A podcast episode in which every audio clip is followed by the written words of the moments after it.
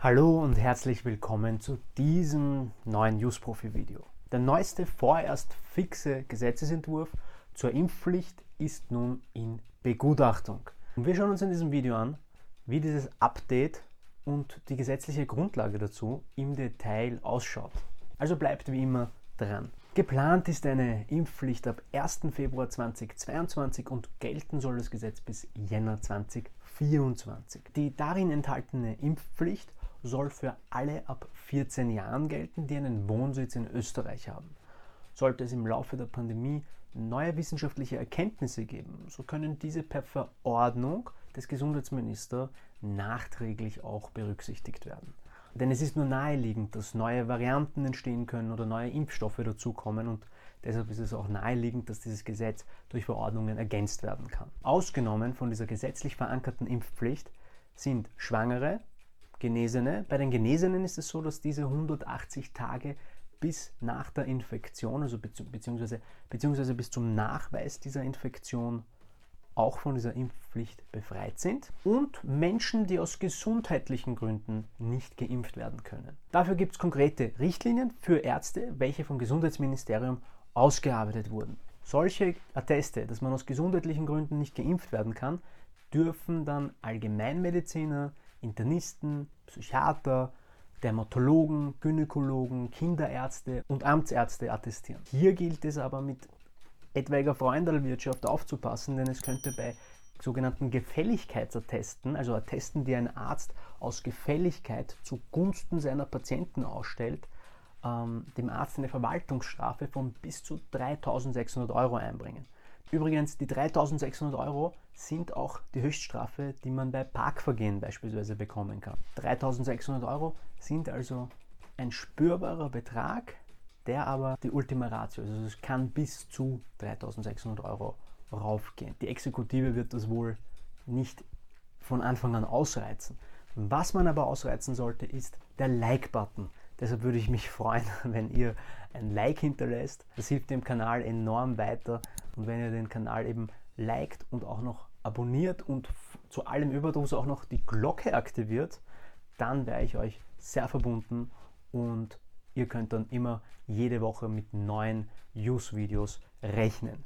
Also hinterlasst mir gerne 3600 Likes, da würde ich mich auf jeden Fall freuen. Wer denn nun alle geimpft wird, das ergibt sich aus einem Zusammenspiel aus dem Melderegister, dem zentralen Impfregister und dem epidemiologischen Meldesystem. Kommen wir nun zu dem aus meiner Sicht spannendsten Thema. Beginnend ab 15. März 2022 wird jedes Vierteljahr wird's da einen Stichtag geben, an dem man entweder schon geimpft oder eben auch äh, einen Ausnahmegrund im Impfregister vorweisen können muss. Was die Strafen angeht, soll es einerseits abgekürzte Verfahren geben, bei dem das Höchstmaß bei 600 Euro liegt. Wird aber ein ordentliches Verfahren eingeleitet, etwa wenn die Strafe nicht bezahlt wird, dann steigt das Strafmaß auf bis zu 3600 Euro. Bei diesen Strafen gilt es aber generell immer die Einkommensverhältnisse zu berücksichtigen. Ein Topverdiener wird eher am höheren Ende dieser, dieses Strafrahmens bestraft und ein Niedrigverdiener eher am unteren. Das Besondere an diesem Gesetz ist, dass falls man es sich anders überlegt hat, wie es die Ministerin genannt hat, tätige Reue zeigt und sich impft, also sich herausimpft, dann entfällt die Strafe. Wie sieht es denn jetzt aus? Eine Strafe soll alle drei Monate verhängt werden können. Im Extremfall kann es also laut aktuellem Entwurf bei einem Jahr pflichtwidrigem Nichtimpfen bis zu 14.400 Euro kosten sollte man dies nun bis zum voraussichtlichen Ablauf dieses Gesetzes so handhaben wollen und sich seine Impffreiheit erkaufen wollen, könnte dies bis Jänner 2024 einen Betrag von 28.800 Euro kosten. Das wird aber wohl keiner zahlen, da diese Zahlen erstens die Ultima Ratio sind, also das höchste der Gefühle, und zweitens hoffentlich schon vorher die Pandemie besiegt wird. Aber das ist mein, hier mein persönliches Wunschdenken. Was ist eigentlich dann, wenn die Strafe nicht bezahlt wird?